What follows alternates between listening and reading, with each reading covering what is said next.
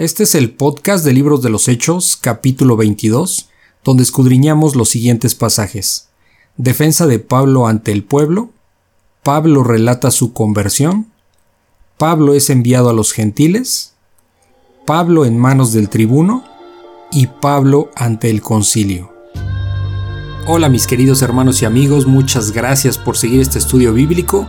Yo soy Armando Víctor, periodista de profesión y seguidor de Cristo por la gracia de Dios. Así es que por favor abran su Biblia en el capítulo de hoy y comenzamos. La Biblia expositiva, un podcast donde estudiamos versículo a versículo la palabra de Dios. Sean ustedes bienvenidos. Ok, bueno, pues vamos a ver el día de hoy Hechos capítulo 22.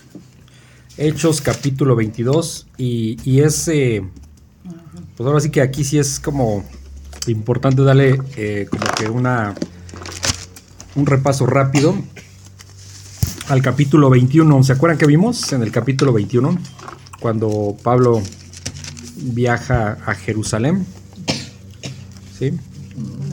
Sí, pues que ya ya el Espíritu Santo ya le había revelado, ¿no? Que iba a aparecer.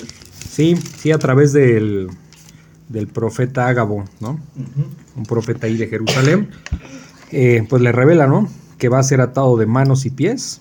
Eh, y bueno, pues eso se lo revela al profeta Ágabo, ¿no? El Espíritu Santo. Y, y pues Pablo dice cuando los hermanos le dicen que no vaya, ¿no? Dice, no, pues o sea, yo estoy dispuesto a morir en Jerusalén, ¿no? O sea, no, no solo a que me aten manos y pies, sino a morir por el Señor Jesucristo. Y eh, después vimos cómo es arrestado en el templo, ¿no? Cuando, este, cuando está eh, haciendo todo este proceso del voto nazareo. Bueno, ya ven que estaba con otras, eh, con otros, bueno, cuando llega a Jerusalén le dicen los, eh, los líderes, este, los hermanos en Cristo, que pues andan diciendo, ¿no? Que, que él eh, promueve eh, andar en contra de, de, la ley, ¿no? Y de las costumbres. Entonces, pues le, le sugieren que, que, hay unos judíos que van a, em, pues que van a, van a hacer su, su, pues así como el ritual, ¿no? Del, eh, del voto nazareo, que es después de 30 días que se, se van a rapar. Y bueno, le piden que participe con ellos para que todos vean que, que pues no es, es, mentira lo que se está diciendo, ¿no? Que realmente pues sí está cumpliendo y es, está sujeto al, al a las, a, sí, a, las leyes, ¿no? Y no porque Pablo eh, pensara que, que, estaba sujeto a la ley, sino simplemente cumplía la ley, pero este, pues obviamente en el entendido de que pues la salvación es por la gracia del Señor Jesucristo, ¿no? Pero bueno, pues era como, como cumplir con, con, con toda la ley judía, que no está mal porque el Señor Jesucristo lo hizo también, ¿no? O sea, él cumplió toda la ley, entonces eh, digamos que no, Pablo no se está contradiciendo de ninguna manera ahí. Entonces, bueno, pues es arrestado y pues cuando es arrestado ya ven que que pues prácticamente le dicen que muera, ¿no? O sea, que muera, que muera, que muera, y que ese fue lo último que vimos. Eh, y bueno, de hecho lo golpean, o sea, prácticamente pues lo están... Eh, lo, lo, estaban golpeando porque dice que cuando llegaron los soldados, eh, bueno, ya que fueron centuriones y pues, llevan soldados, y pues se lo quitaron a los judíos, ¿no? Prácticamente los judíos queriendo matar a otro judío, que es lo que platicábamos, y, y llegan los, los soldados eh, romanos para detener eso y bueno, lo toman preso a, a, Pablo para que no lo siguieran golpeando, ¿no? Y ver qué estaba sucediendo. Entonces lo llevan a... tribuno, ¿no? Sí, eh, primero lo llevan a, a la fortaleza. ¿Se acuerdan qué es la, la fortaleza? Sí, eh, es la, la, fortaleza pues es como, como el cuartel general, digamos, de los soldados romanos, ¿no? Y entonces, bueno, pues cuando está, antes de que entrara, vamos, esto lo voy a leer rápido, ya no lo voy a explicar por, por qué fue del, de la clase anterior, pero sí para entender el contexto porque está totalmente ligado. Si se fijan, este capítulo 22 este, está conjuntamente con lo último del capítulo 21, cuando habla de la defensa de Pablo en el pueblo, que es el 21.37. Dice, cuando comenzaron a meter a Pablo en la fortaleza, dijo al tribuno, ¿se me permite decir algo? Y él dijo, ¿sabes griego? ¿No eres tú aquel egipcio que levantó una sedición antes de estos días y sacó al desierto los cuatro mil sicarios? Entonces dijo Pablo, yo de cierto soy hombre judío de Tarso, ciudadano de una ciudad no insignificante de Cilicia, pero te ruego que me permitas hablar al pueblo. Y cuando él se lo permitió, Pablo, estando en pie en las gradas, hizo señal con la mano al pueblo y hecho gran silencio habló en lengua hebrea diciendo, y es lo que vamos a ver a continuación, ¿no? O sea, le permite el tribuno, que era Claudio Licias, eh, le permite hablar antes de que lo metiera a la fortaleza, y eso es lo que vamos a ver, el, prácticamente la defensa de Pablo ante el pueblo judío, ¿sí? Esta, em, pues esta defensa después va a venir más adelante, eh, la defensa ante el concilio. O sea, se va a tener que ir defendiendo por partes. Y eso lo vamos a ir, lo vamos a ver progresivamente. Entonces vamos a ponernos en manos de Dios para ver qué es lo que Pablo, cómo es que Pablo se va a defender eh, ante el pueblo eh, que lo está acusando y que le están diciendo que muera, ¿no? Padre, en esta noche eh, perfecta, Señor, tú que eres perfecto, tú todo lo haces bien y nosotros muchas veces no entendemos, pero tú eres perfecto, Señor. Tú no te equivocas y confiamos en que tú todo lo que haces eh, tiene un beneficio y mm, tú tienes una visión tan amplia que nosotros no alcanzamos ni tenemos la más remota idea de lo que viene, pero, pero tú sí, Señor, y a través de toda tu palabra nosotros entendemos o podemos entender tu plan perfecto, eh, que es la glorificación de tu Hijo Jesucristo, Señor. Esta eh, noche pues ponemos este este tiempo en tus manos y aprovechando para, para pedirte eh, por la vida eh, de Luis Esteban para que pues tú lo puedas sanar si es tu voluntad Señor. Sabemos que a ti no te exigimos nada no, no declaramos nada porque eso no es correcto eso no, no tiene sentido. Simplemente tú eres perfecto y ponemos su vida en tus manos. Si, si tú así lo deseas y lo permites, pues que, puedas hacer un milagro en su salud para que, para que pueda seguir. Eh, sigas tú exaltándote, Señor, y, siga, sigamos nosotros eh, confiados en que tú tienes control de toda la situación. El, el milagro más importante ya lo hiciste, que es su arrepentimiento sincero y nos agradamos por ello, Señor, porque eso es, tiene una implicación eterna y pues si es tu voluntad que puedas hacer un milagro en su salud. Y si no, Señor, pues eh, agradecemos siempre lo bueno y lo malo cuando nos das, cuando nos quitas. Eh, tú eres grande, Señor, tú eres eterno, tú eres perfecto y eh, tan perfecto que estamos aquí el día de hoy estudiando tu palabra. tan perfecto que tuviste a un apóstol Pablo eh, predicando tu palabra y que a pesar de la tribulación, de la fuerte tribulación y que lo querían matar, pues él seguía predicando tu palabra, Señor. Y todo eso es gracias a tu Espíritu Santo, ese mismo Espíritu Santo que el día de hoy eh, está aquí con nosotros y que eh, por medio del cual nosotros podemos entender toda tu obra, Señor. Te, te, pedimos que tú guíes este estudio y te damos gracias en el nombre de tu Hijo Jesús. Amén. Ok. Bueno, dice Hechos capítulo 22. Varón, eh, bueno, nada más recordando que aquí es donde ya Pablo empieza a hablar afuera de, de la fortaleza y dice, el capítulo 22 empieza diciendo, varones hermanos y padres, oíd ahora mi defensa ante vosotros. Y al oír que les hablaba en lengua hebrea, guardaron más silencio, y él les dijo, yo de cierto soy judío, nacido en Tarso de Cilicia, pero criado en esta ciudad instruido a los pies de Gamaliel, estrictamente conforme a la ley de nuestros padres, celoso de Dios, como hoy lo sois todos vosotros. Perseguía yo este camino hasta la muerte, prendiendo y entregando en cárceles a hombres y mujeres, como el sumo sacerdote también me es testigo, y todos los ancianos, de quienes también recibí cartas para los hermanos, y fui a Damasco para traer presos a Jerusalén, también a los que estuvieran, estuviesen allí para que fuesen castigados. ¿no? Bueno, ¿qué empieza aquí Pablo diciendo? Pues que él igual perseguía. Que era un perseguidor, ¿no? De, de la iglesia, ¿no? Era un perseguidor de la iglesia, exactamente.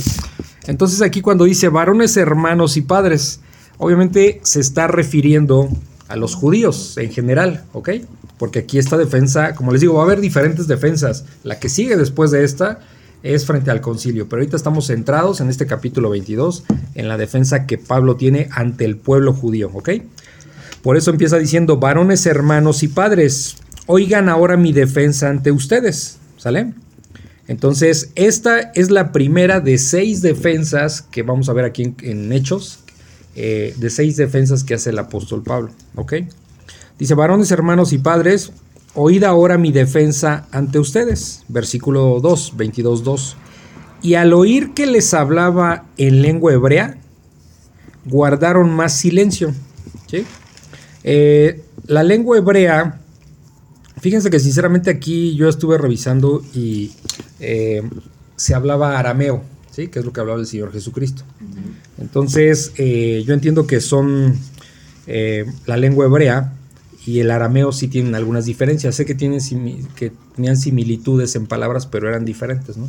Entonces ahí no, no voy a meterme más en eso porque no quiero confundirlo, simplemente que pues hablaba en lengua hebrea y entendemos que era el arameo, ¿ok? Ese, Como el español de España y el español. pues, eh, no sé si tanto así, pero bueno, tenían algunas similitudes, aunque no eran iguales, ¿ok? Dice, dice que, que cuando lo oyeron, pues hablar en esta lengua, guardaron más silencio. ¿Por qué? Pues porque dijeron, este, Oh, pues es un judío, ¿no? Es un judío. Acuérdense que Pablo tenía la doble nacionalidad, ¿ok? Romano y aparte judío, ¿ok? Eh, romano de nacimiento, judío por los padres, ¿ok? Entonces eh, dice, guardaron más silencio. Y él les dijo, yo de cierto soy judío, ¿sí? ¿Por qué dice de cierto? Yo Porque- de cierto soy Pues yo judío. siento que porque ellos pensaban que era romano, o sea, que tenía su... Que era gentil, ¿no? No. estaba- No, que, que venía de... A- acuérdense de esto. Es- se está defendiendo, ¿sale? Exacto. Está presentando argumentos en su defensa, eso es lo que debemos de entender.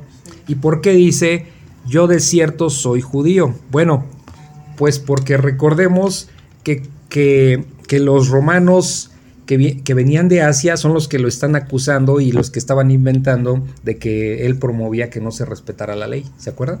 ¿Los romanos? ¿Sí? No, no, no, lo- los, los judíos, Los judíos. los judíos de Asia, Exacto, ¿sí? los judíos. Di- ¿Qué, qué dijeron? Esto está en el, el del capítulo anterior, 21-21.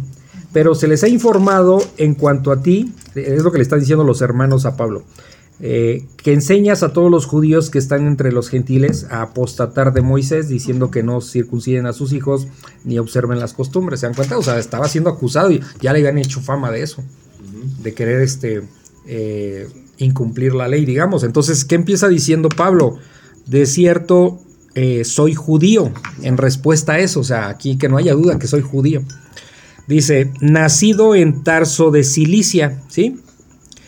Esto en Tarso de Cilicia, ¿por, por qué es un judío? ¿Se acuerdan que hemos hablado de, de cuando los judíos se dispersaron por el mundo? Por la zona de Grecia, por la zona de, de Asia Menor. Eh, se dispersaron en el cautiverio, ¿sí? En el cautiverio cuando estuvieron en, en Babilonia 70 años, por ejemplo. Este también otra dispersión, hubo una anterior, pero bueno, también en cuando es destruido el templo en el año 70 en Jerusalén también salen dispersos, ¿ok? Entonces, pues muchos judíos se establecieron en zonas lejanas, ¿ok? Y no dejaron de ser judíos. Entonces Pablo es judío por, por, por padre y madre, ¿sí?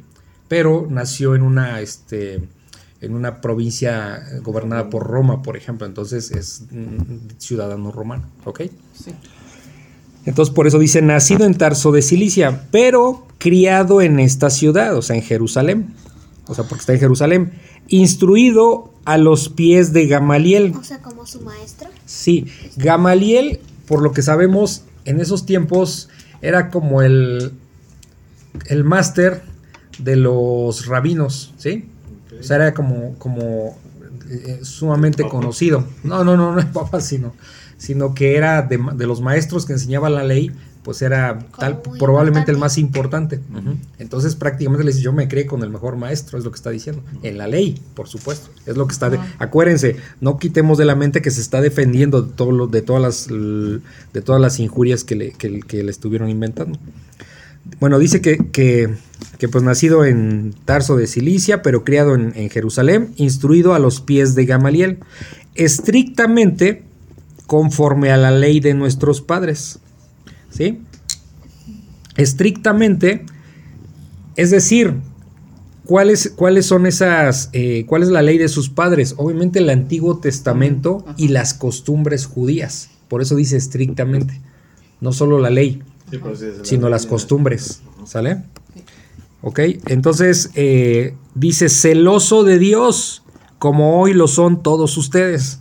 O sea, así como están ustedes, así yo estaba persiguiendo la iglesia prácticamente y ahora pues lo persiguen a él, ¿no? Porque él ya no es del mundo, ya es creyente, ya es cristiano.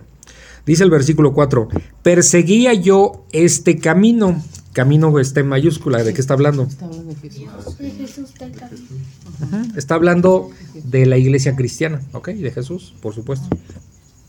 Dice, perseguía yo este camino hasta la muerte, prendiendo, o sea, tomando presos y entregando en cárceles a hombres y mujeres, ¿ok? O sea, ya no le importaba. No sé si se acuerdan que vimos ese detalle, que antes de la persecución de Pablo, antes de la muerte de Esteban, solamente se seguía a los hombres. Ese es un detalle, pues, curioso, ¿no? O sea, pero, pero ya cuando vino la, la muerte de Esteban y la persecución de cristianos, ya fue parejo, hombres y mujeres. Antes solamente eran puros discípulos a los que perseguían. Después de la muerte de Esteban, ah, igual no se acuerdan, pero sí, se lo, sí lo mencioné, eh, ya eran perseguidos parejo, parejo. ¿Por sí. qué será eso?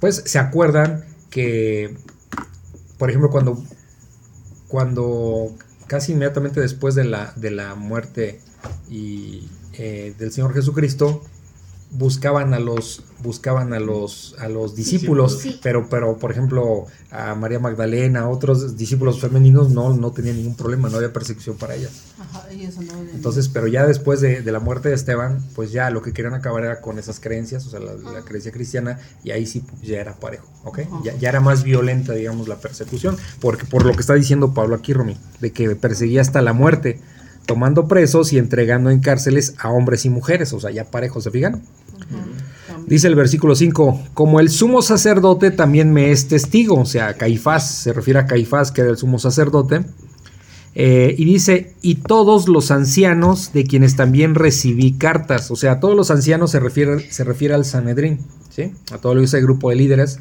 que estaba conformado por 70 hombres y el sumo sacerdote, 71 en total, ¿sale? ¿Qué pasó, Romy? Ah. Ok, entonces dice eh, que también el sumo sacerdote eh, le era testigo y todos los ancianos de quienes también recibió cartas. ¿Se acuerdan de qué cartas se refiere? Ajá, recibió cartas. De No. las iglesias, ¿no? No, ¿Cómo se dice? salud, salud, Romín. A ver, en el, les voy a leer rápido el, versi- el capítulo 9, me regresé hasta el capítulo 9. Pues sí, de hecho. Saulo, respirando aún amenazas y muerte contra los discípulos del Señor, vino al sumo sacerdote, o sea, Caifás, y le pidió cartas para las sinagogas de Damasco, lo que hoy es Siria, a fin de que si hallase algunos hombres o mujeres de este camino, aquí también está con mayúscula, o sea, creyentes cristianos, seguidores de Cristo, los trajese presos a Jerusalén. ¿Se fijan? O sea, pidió cartas para que le autorizaran poder tomar presos a todos los cristianos que encontrara. ¿Sí se fijan? De eso está hablando aquí. Dice eh, otra vez el 5, como el sumo sacerdote también me es testigo y todos los ancianos de quienes también recibí cartas. ¿Se fijan? Esas cartas que le daban para poder tomar presos a creyentes. Dice, de quienes también recibí cartas para los hermanos, obviamente para tomar presos cristianos, y fui a Damasco para traer presos a Jerusalén, también a los que estuviesen allí, para que fuesen castigados. ¿Ok? ¿Sí se fijan? ¿Tienen alguna duda? Ok, bueno, lo, lo que está diciendo aquí en todo este pasaje es, pues yo era perseguidor de, la iglesia de Cristo, ¿no? O sea, dice, yo soy judío de nacimiento, eh, judío- pues sí, judío de nacimiento, romano, ciudadano, ciudadano romano, y me crié con Gamaliel, ¿sí? con el mejor maestro que había en ese tiempo, y, y pues yo perseguía a la iglesia porque era muy celoso como todos ustedes, les está diciendo la multitud, ¿no? Sí. como lo son ahora, así yo era. Y pone el ejemplo de cómo si era muy celoso porque llegó a perseguir hasta la muerte, que es lo que está diciendo, ¿ok? Hasta ahí vamos. Después dice Hechos 22, 6. Pablo relata su conversión. Ok. Así. Vamos a leerlo y nos regresamos. Pero aconteció que yendo yo al llegar cerca de Damasco como a mediodía, de repente me rodeó mucha luz del cielo y caí al suelo y oí una voz que me decía, Saulo, Saulo, ¿por qué me persigues? Yo entonces respondí, ¿quién eres, Señor? Y me dijo, yo soy Jesús de Nazaret, a quien tú persigues. Y los que estaban conmigo vieron a la verdad la luz y se espantaron, pero no entendieron la voz del que hablaba conmigo. Y dije, ¿qué haré, Señor? Y el Señor me dijo, levántate y ve a Damasco, y allí se te dirá todo lo que está ordenado que hagas.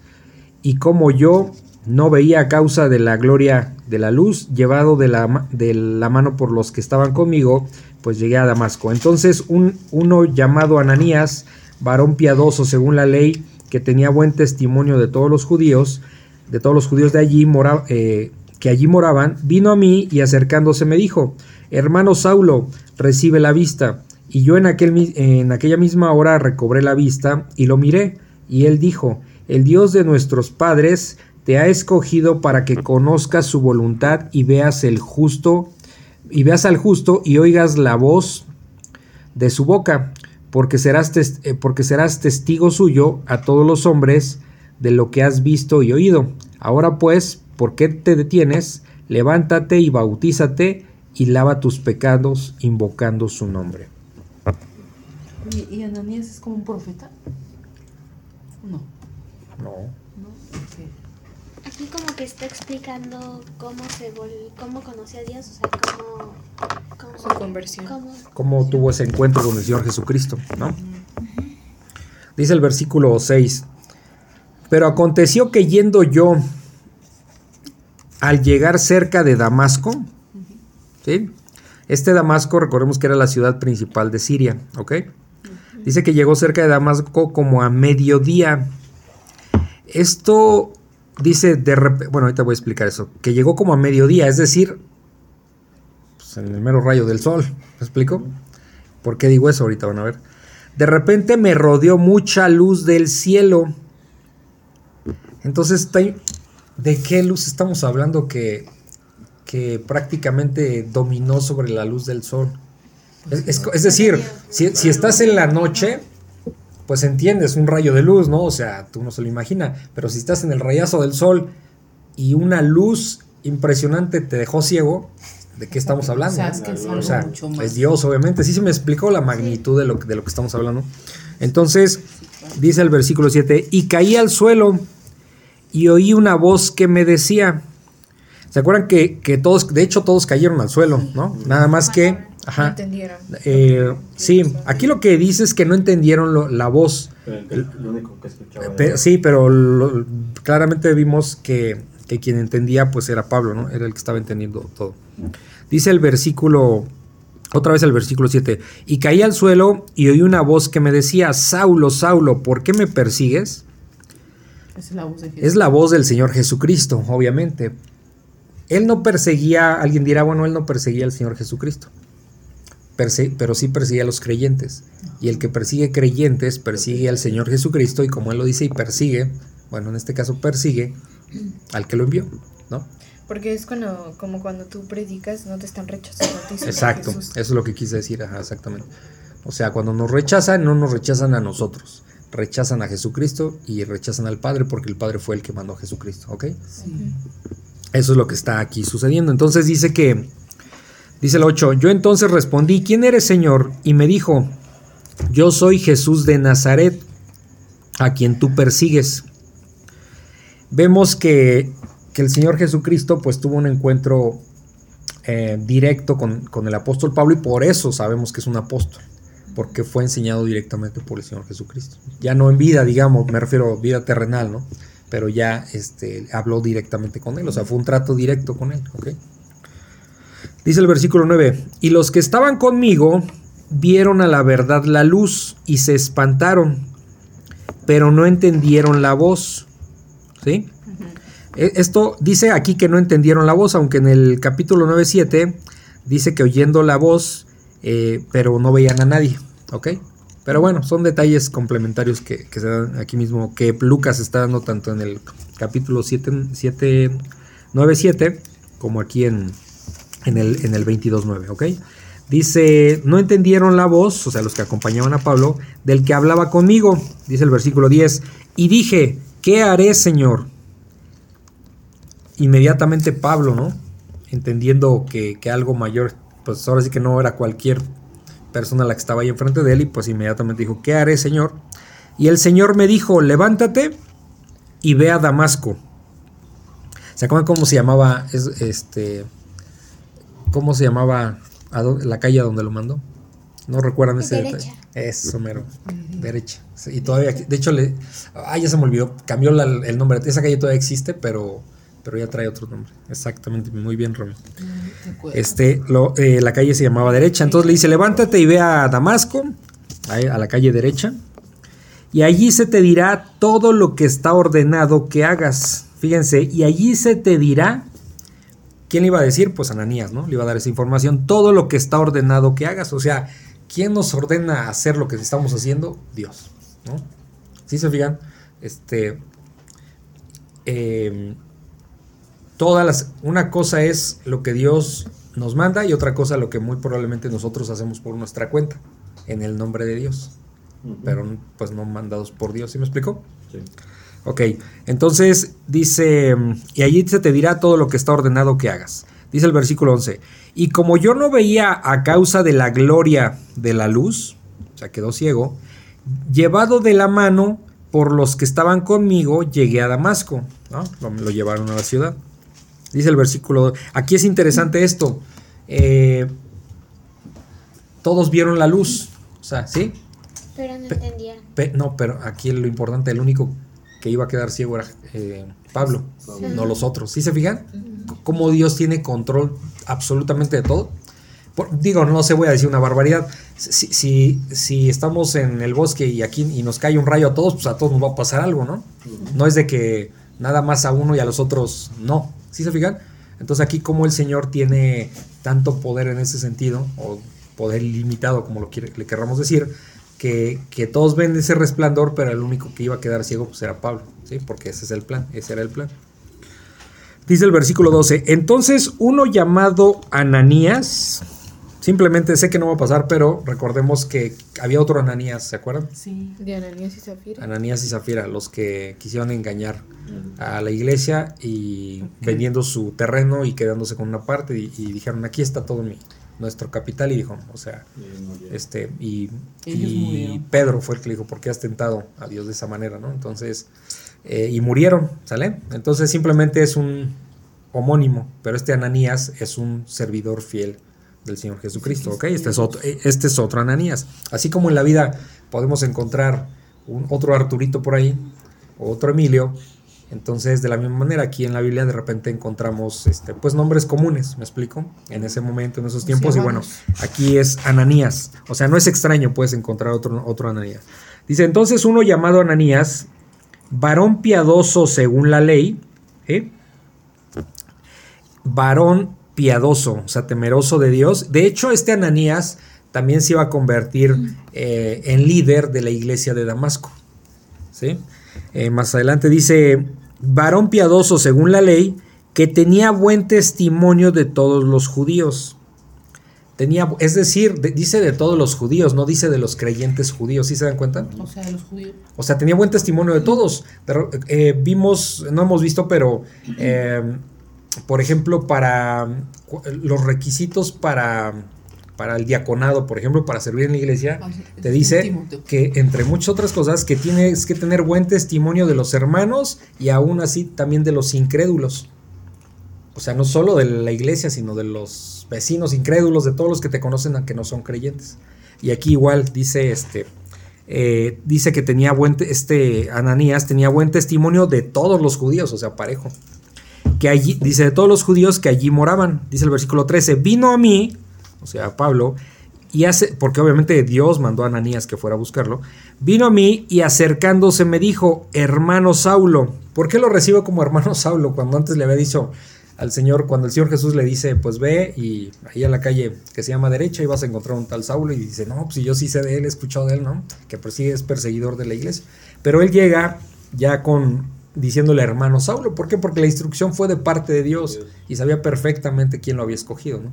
Es decir, la conversión, como pasa con todos nosotros, no es una decisión, en este caso no fue de Pablo, fue una decisión de Dios que lo llamó y así nosotros. Nosotros no, básicamente no hicimos nada eh, para estar aquí estudiando la Biblia, es Dios que de manera sobrenatural nos ha dado, Pero- eh, nos ha llamado Pero y nos ha dado entendimiento. Ananías, ¿quién le reveló que era Saulo? ¿Eh? Dios. ¿Cómo? Pues Dios, el Señor Jesucristo le dijo, ve a buscarlo. Eso ya lo vimos en, en el capítulo 9, le pueden dar ahí un repaso. Dice el versículo 13, entonces vino a mí y acercándose me dijo, hermano Saulo, recibe la vista. Y yo en aquella misma hora recobré la vista y lo miré, ¿ok? Entonces no es que Ananías tuviera un poder, Dios le permitió eso, me explico, todo el poder proviene de Dios, ¿sale? Ananías nunca se para el cuello porque diciendo que pues este pues que él era el que hacía los milagros, ¿no? Ningún creyente va a decir algo así. Todo el poder es de Dios, aunque lo hacía a través de Ananías. Y dice el versículo 14, y él dijo, el Dios de nuestros padres, ¿por qué dice esto? Esta frase siempre es muy común, el Dios de nuestros padres. De los padres que, que sacaron de Egipto, o sea. No. Sus padres se refieren a Moisés y Abraham. De, su, bueno, de los ancianos, ¿no? De los- Y dijo, el Dios de nuestros padres. sí, Otras, palabras, otras palabras, el Dios de nuestros patriarcas. Pues es Jehová. ¿Cómo? ¿O no? ¿O cómo? Dice, el Dios de nuestros padres. Ok, es, es Jehová, sí. Pero es el Dios de Abraham, el Dios De Isaac de y el, y el Dios de Jacob. ¿Sí? O sea, esos son, ellos son los patriarcas. ¿Sí? A ellos son a los que se les dio la promesa. ¿Ok? Entonces, la promesa de que iban a- de que, bueno, en principio fue con, con Abraham, que iban a tener una descendencia, eh, que iba a tener una descendencia tan grande que no iba a poder contar, este, como no puedes contar las estrellas en el cielo o los, los granitos de arena eh, en el mar, ¿no? Entonces, eh, esa promesa se la hizo cuando Abraham tenía 99 años. O sea, no tenía hijos. Entonces, este. eh, bueno, dice: El Dios de nuestros padres te ha escogido. Quiero que pongan mucha atención a las, palabras que, que va a mencionar aquí Lucas, que explica, bueno, las palabras, lo que escribió Lucas sobre el relato de, de Pablo. Dice, el Dios de nuestros padres te ha escogido, que es lo primero que hace Dios, ¿no? Nos escoge para que conozcas su voluntad, ¿ok? Nos revela su voluntad. Y veas al justo. O sea, ¿quién es el justo? ¿Por qué está con mayúsculas? Jesús. Mesías, o sea, Jesucristo, ¿ok? Para que veas, nosotros cómo vemos al Señor Jesucristo, ¿Cómo? ¿sí? ¿Cómo lo podemos ver? A través de su creación. de su palabra. Exacto. Sí, o sea, nosotros no lo vivimos, no lo vimos, perdón, físicamente, en persona, pero sí lo vemos a través de su palabra. Lo conocemos perfecto, ¿no? Ahora, Él es espíritu, es lo que estamos aprendiendo de Él. Por eso dice, no se hagan imagen ni semejanza, lo que hay arriba en el cielo y abajo en la tierra. O sea, ¿por qué? Porque Dios es espíritu. No vamos a reducir a Dios a fotografías, a Imágenes. bustos, a imágenes. ¿Sí me explicó? A esculturas, nada. Porque Dios es espíritu.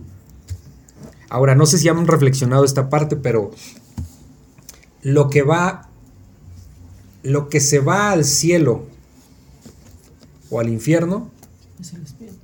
Es el- es el alma de la persona. ¿sí? Su- Suena simplón, pero aquí va.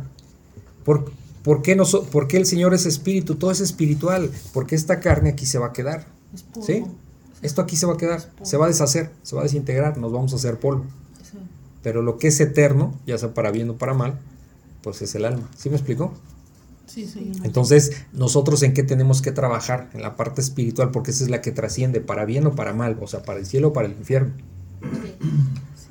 Entonces, no podemos centrarnos en las cosas materiales, porque esto así como nos vemos, pues todos nos vamos a hacer viejitos, ustedes van a ir creciendo, nosotros ya más grandes nos vamos a ser viejitos.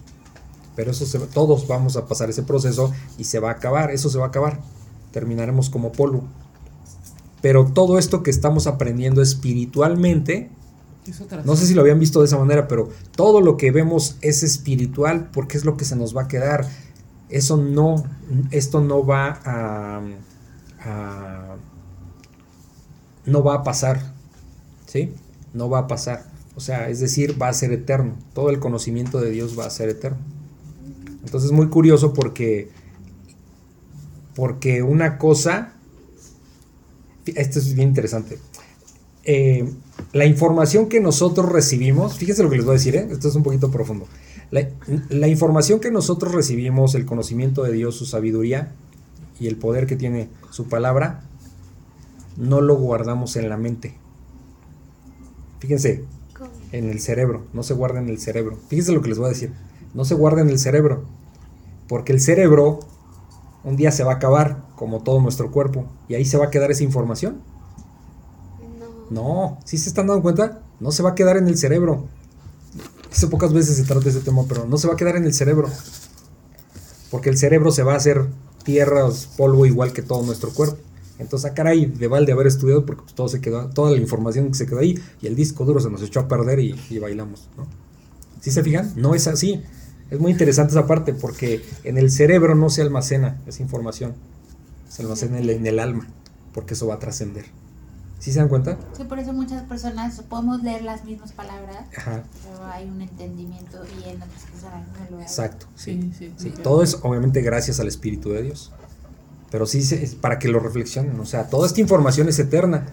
No es de que llegue al, al cielo, vamos a decirlo así, que lleguemos al cielo y pues no sabía ni por qué, por qué estoy aquí. No, sí, porque vemos, no sé, Lázaro, el rico y Lázaro, por ejemplo. Tienen plena conciencia, fíjense, tienen plena conciencia de, de, de- de todo lo que hicieron en vida, ¿sí? No vamos a entrar en el tema de ese versículo, de ese pasaje donde alguien dice que, que no fue verdad la historia. Muchos asumimos que sí, ¿vale? Entonces, eh, si se dan cuenta, entonces sí vamos a tener conciencia, porque vamos a llegar a la presencia del Señor y va a haber un juicio. Y Oye, para ese momento el cerebro, el cerebro humano estará muerto. Todo es todo, toda la parte física estará muerto, pero no el espiritual, no el alma. Entonces, ¿se dan cuenta a dónde se va todo esto? Pero ¿y la conciencia no está en el cerebro? La conciencia eh, está en el alma. Ay, no. ¿Sí? ¿Sí se dan cuenta? Es, es bien, es, eh, bueno, no me quiero meter mucho, pero sí, creo que sí es suficiente la información nada más ahorita para dejar claro que toda esta información eh, va a trascender. No se va a quedar en nuestro cerebro como uno imaginaría.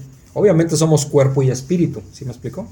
Entonces no es una... sentido, Ujú. seríamos una vaca Sí. muere y vaca. Sí. Pero no es así. Sí, exactamente. Es como morimos y pues todo lo que aprendimos ahí se quedó. No, va a trascender. Cuando dice el Señor, cuando dice el Señor que, que vamos a, a dar cuentas de toda palabra ociosa que haya salido de nuestra boca, es que tenemos conciencia el día del juicio, ¿sí? No voy a llegar como en blanco, no sé ni por qué estoy aquí, no sé quién me está no sé qué me está pasando. No, sí vamos a tener conciencia de todo, lo bueno y lo malo que hicimos. ¿Sí se dan cuenta? Entonces, obviamente aquí trabajamos como cuerpo y como espíritu, ¿ok? Pero, pero el día del juicio, todo esto, todo esto que se, eh, todo es donde se va a archivar esto en nuestra alma, ¿sí? Toda esta ¿Dónde se información. ¿Sí? ¿Me explico? Porque es espiritual. Después lo analizamos, mm, después en otra oportunidad para no tardar, para, perdón, para no desviarnos del tema. Eh, ok, entonces, eh, bueno, me voy otra vez al 14. Dice, y él dijo, el Dios de nuestros padres eh, te ha escogido para que conozcas su voluntad y veas al justo y oigas la voz de su boca. Nosotros escuchamos la voz de Dios. ¿Dónde está la voz de Dios? Aquí, en su palabra, ¿no? Sí, sí, sí. ¿Ok? Dice el versículo 15, porque serás testigo suyo, ¿sí? Porque serás, serás testigo suyo a todos los hombres. Fíjense cómo aquí dice que va a ser testigo a todos los hombres. De eso a que se conviertan todos, bueno, es otra cosa. ¿Sí? Como cuando nosotros hemos platicado, nosotros vamos y compartimos el Evangelio. No importa si nadie se convierte. Ese Evangelio puede ser para ver- bendición si una persona se convierte, Pero, pero también puede ser para maldición, pero porque están rechazando al Mesías, ¿sí? El mensaje de Dios, ¿ok? Entonces, por eso dice aquí que va a ser testigo a todos los hombres, a todos, de lo que has visto y oído. Nosotros de qué testigo damos? ¿Qué testimonio damos? También somos testigos de Dios, de, de lo que Dios ha hecho, ¿sí? De todo lo que hemos aprendido con Él, lo que ha- no, no, no nuestra vida personal, sino, sino la palabra de Dios, que es lo que tenemos que transmitir, ¿sí? Somos testigos de Dios. Dice el versículo 16, ahora pues, ¿por qué te detienes? Levántate y bautízate y lava tus pecados invocando su nombre. ¿Ok? ¿Tienen alguna duda? Ok, entonces nos vamos a Hechos 22, 17. Pablo es enviado a los gentiles. Y me, y me aconteció, vuelto a Jerusalén, que orando en el templo me sobrevino un éxtasis y le vi que me, y le vi que me decía, date prisa y sal prontamente de Jerusalén, porque no recibirás tu testimonio no recibirán tu testimonio acerca de mí. Yo dije, Señor, ellos saben que yo encarcelaba y azotaba en todas las sinagogas a los que creían en ti, y cuando se derramaba la sangre de Esteban, tu testigo, yo mismo también estaba presente y consentía en su muerte y guardaba las ropas de los que le mataban. Pero me dijo, ve porque yo te enviaré lejos a los gentiles. ¿Ok? Entonces, ¿qué está pasando? Bueno, ya vimos que Pablo se presentó primero al inicio del capítulo 22, vimos cómo Pablo narra su conversión, el encuentro con el Señor Jesucristo, y ahora eh, pues da las primeras indicaciones, ¿no? De, bueno, aquí está explicando de, de cómo eh, el Señor lo manda a los gentiles, ¿ok? Dice el versículo 17, y me aconteció vuelto a Jerusalén, ¿sí? Vuelto a Jerusalén, que orando en el templo me sobrevino un éxtasis, ¿sí? ¿Se acuerdan que esta palabra, este tipo de explicación lo hemos visto varias veces, ¿no? Un éxtasis como un, es como algo so- sobrenatural, ¿no? Sobrenatural. Eh, le pasó a Pedro, por ejemplo, le pasó al apóstol Juan, le pasó a- igual aquí a Pablo. Este, esta es la cuarta de las seis visiones. Eh, Les he mencionado en otros capítulos, enumerándoles las visiones que Pablo va teniendo. Esta es la cuarta visión que tiene. Son seis en total que se presentan aquí en Hechos. Y dice el versículo 18, y le vi que me decía en esa visión, date prisa y sal prontamente de Jerusalén, porque no recibirán tu testimonio acerca de mí. ¿Sí? O sea, eh, y Pablo dice, o sea, le está diciendo el Señor, pues tú vas, no, no, nadie te va a escuchar aquí. Vete de. Vete de aquí, exactamente. Dice el 19, yo dije, Señor, ellos saben que yo encarcelaba y azotaba en todas las sinagogas a los que creían en ti. O sea, Señor, pues todos, yo tengo fama Sí, y no es buena frente a ellos, ¿no? Frente a los creyentes. Dice el versículo 20, y cuando se derramaba la sangre de Esteban, que aquí lo está él recordando, Pablo, es algo que le pesó mucho, de hecho, cuando se derramaba la sangre de Esteban, tu testigo, yo mismo, dice Pablo, se acusa a él, yo mismo también estaba presente. Y sí, se acuerdan que, había, que fue la primera, de hecho cuando dice esto, esta parte, es cuando es, es la primera vez que aparece en escena el apóstol Pablo, o sea, Saulo. Es la primera vez que se menciona en esta parte cuando están matando, apedreando a Esteban, es la primera vez que aparece en Hechos eh, el nombre de Saulo. ¿Sale? Bueno, en todo el Nuevo Testamento es la primera vez que aparece. Y dice, y bueno, otra vez el 20, y cuando se derramaba la sangre de Esteban, tu testigo, yo mismo también estaba presente y consentía en su muerte, o sea, yo lo permitía, ¿ok? Dice, y guardaba las ropas de los que le mataban. ¿Se acuerdan que él agarraba las ropas mientras los otros lo estaban apedreando? O sea, Pablo mismo no lo apedreó directamente, pero sí, ahora sí que yo, yo te agarro tus cosas mientras tú lo apedreas, ¿no? Es lo que, es lo que pasó con Pablo. ¿Qué nos dice eso? Que todo, que, que, que por mínimo que, por mínima acción que hagamos, tenemos responsabilidad en los hechos. Voy a poner un ejemplo muy simple. Cuando alguien se mete a robar a una tienda y, y yo nada más estaba echándoles agua para que no viniera, eh, aguas para que no viniera cuando si venía la patrulla, ¿sí? Bueno, yo puedo decir, no, pues yo no robé, sí, no robaste, pero participaste, eras parte del plan, ¿ok? Eres tes- o sea, eres al final cómplice. eres cómplice y te van a meter a la cárcel también por eso. Claro. O ahora que acaba de pasar el Halloween. Y digo, bueno, pues nada más doy unos dulces, ¿no? No, pues ya estoy participando. Ya tengo responsabilidad ahí. Por conciencia ya sé que no puedo hacer absolutamente nada, ¿no? ¿Sí se fijan? Entonces, bueno, pues aquí Pablo pues les agarraba las ropas a los otros que estaban apedreando a Esteban. Dice el versículo 21, pero me dijo, ve porque yo te enviaré lejos a los gentiles. Eso fue lo que le, o sea, no, no importa la fama que tienen de ti, ve porque yo te estoy mandando y vas a ir a los gentiles, ¿ok?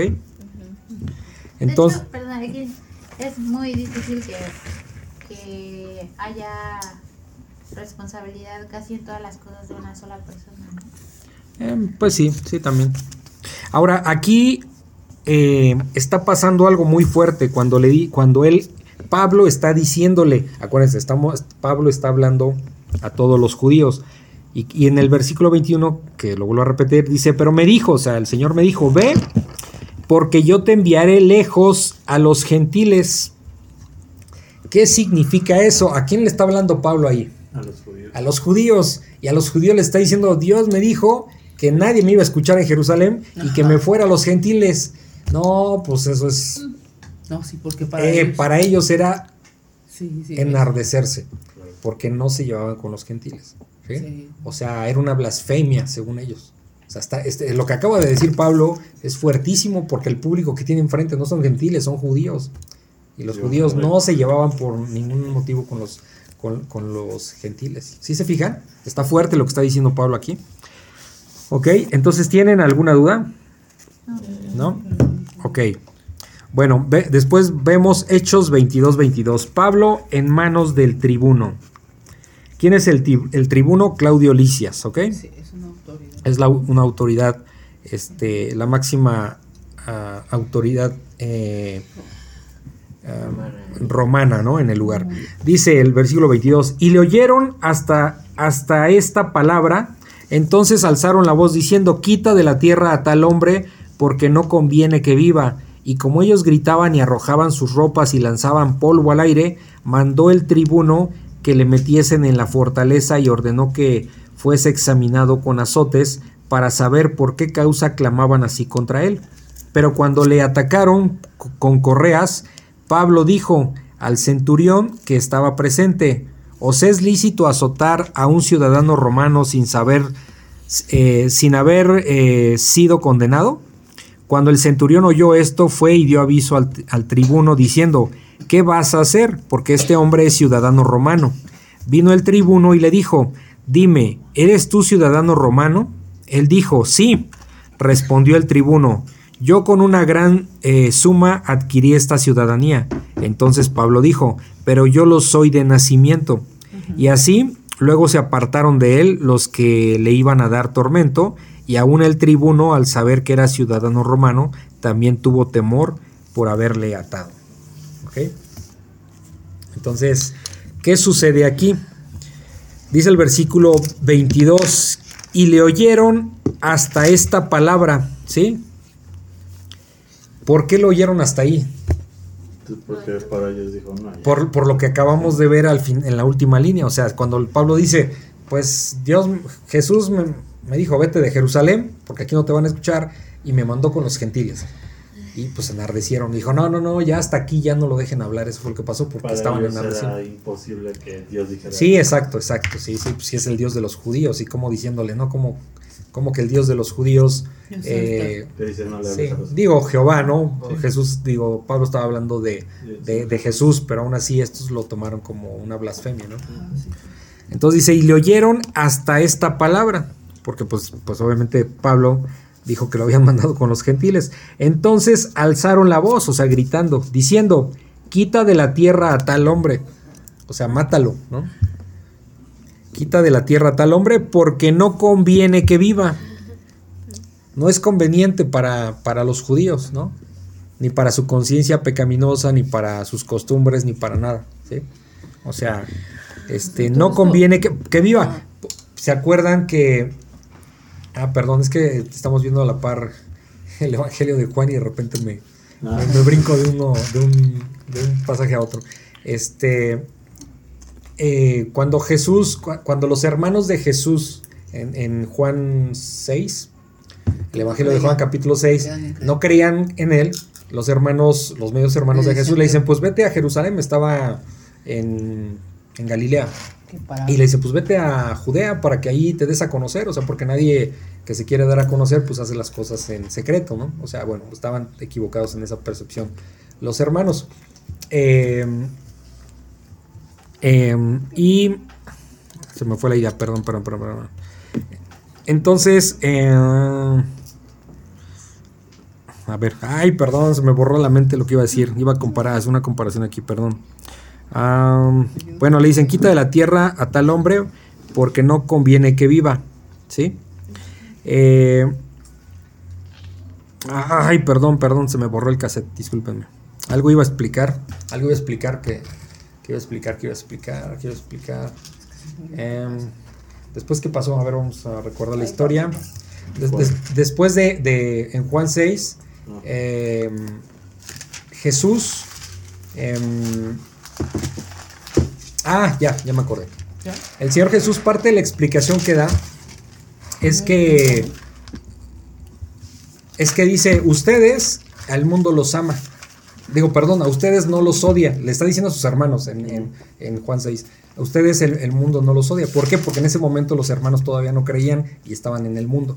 O sea, estaban con los incrédulos, ¿no? A ustedes el mundo no los odia. A mí sí, porque yo testifico que sus obras son malas. ¿Sí me explicó? Ese es el motivo por el cual rechazaban al Señor Jesucristo y es a lo que quería llegar. Entonces, ¿eh? ¿Juan 7? Ah, ok, es Juan 7, sí, perdón, dije Juan 6, es Juan 7. Ok, sí. Entonces, ese es el motivo que el Señor Jesucristo dice, por eso me odian, porque yo testifico que sus obras son malas. Y sigue siendo igual. Nosotros hoy día, cuando compartimos el, el Evangelio, la gente se siente agredida. Pero porque Jesús testifica que, que las personas son malas y no son las buenas personas que se dicen ser. ¿sí? ¿Ok? Entonces, aquí lo que está pasando, igual, eh, por eso gritaban de Pablo, quita de la tierra a este hombre porque no conviene que viva. ¿Por qué? Pues porque es el, el mismo mensaje de, de Jesucristo, por el cual lo odiaban a él y aquí ahora a Pablo, porque testifica que sus obras eran malas y porque ellos se sienten las buenas personas y cómo, cómo, este, te mandó, cómo dices blasfemia de que te mandó con los gentiles si, noso- si, si nosotros somos los judíos, somos los, pues básicamente somos como que los buenos en esta historia, ¿no? ¿Sí se fijan? Entonces por eso el grito de que no conviene que viva. Versículo 23. Y como ellos gritaban y arrojaban sus ropas, ¿sí? ¿Para qué arrojaban las ropas? Pues era como, em, voy a decirlo en un, eh, voy a poner un ejemplo que no tiene que ver, pero es solo para que ubiquen. Cuando la gente se va a pelear en la calle no se quita la chamarra y se quita como para ponerse a pelear. Bueno, pues aquí lo querían apedrear. Aquí era para apedrear, ¿vale?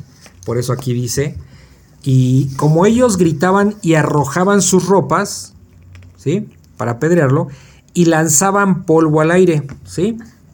Sí, como Eh, yo chequé esto de la de que lanzaban el eh, ¿cómo dice? lanzaban polvo al aire pues era un- como una forma de expresar este una, exo- una- como una emoción exacerbada no exagerada ¿no?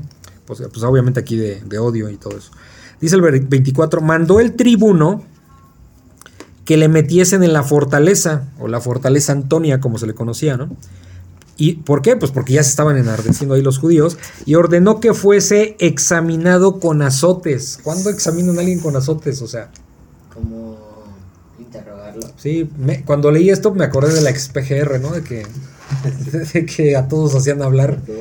¿Por qué? Pues lo torturaban a la gente, ¿no? O sea, esa no es la forma. Entonces aquí, este, el tribuno, pues se contagió, o digamos, estaba presionado por todos esos judíos, ¿no? Y dijo, pues vamos a examinarlo con azotes. ¿Desde cuándo? Entonces no puede ser. Ahora, hay un problema serio porque Pablo es romano, que es lo que va a explicar ahorita.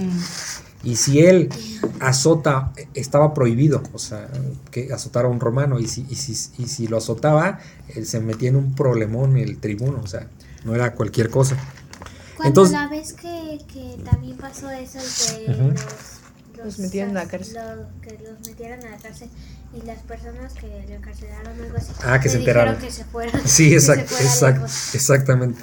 Cuando supieron que, cuando fue él y a, a, a Pablo, encarcelaron a Pablo y a Bernabé. Ah, ¿verdad? Bernabé. A Bernabé, ¿verdad? Ajá, y cuando se enteraron que Pablo era romano, dijo, no, pues bueno, les temblaron las patitas y fueron a verlo hasta la, hasta la cárcel, ¿se acuerdan? Este, y dijo, no, no, vete de aquí del pueblo, ¿no? Pues sí, porque se iban a meter en un problema. Lo habían torturado siendo romano. Entonces dice, em, y ordenó que fuese examinado con azotes para saber por qué causa clamaban así contra él, o sea, y dice el 25, entonces cuando le ataron con correas, Pablo dijo al centurión que estaba presente, acuérdense que un centurión es el que controla 100 soldados romanos, ¿ok? Le dijo Pablo al centurión, que era el encargado de azotarlo, ¿les es lícito, o sea, es legal azotar a un ciudadano romano?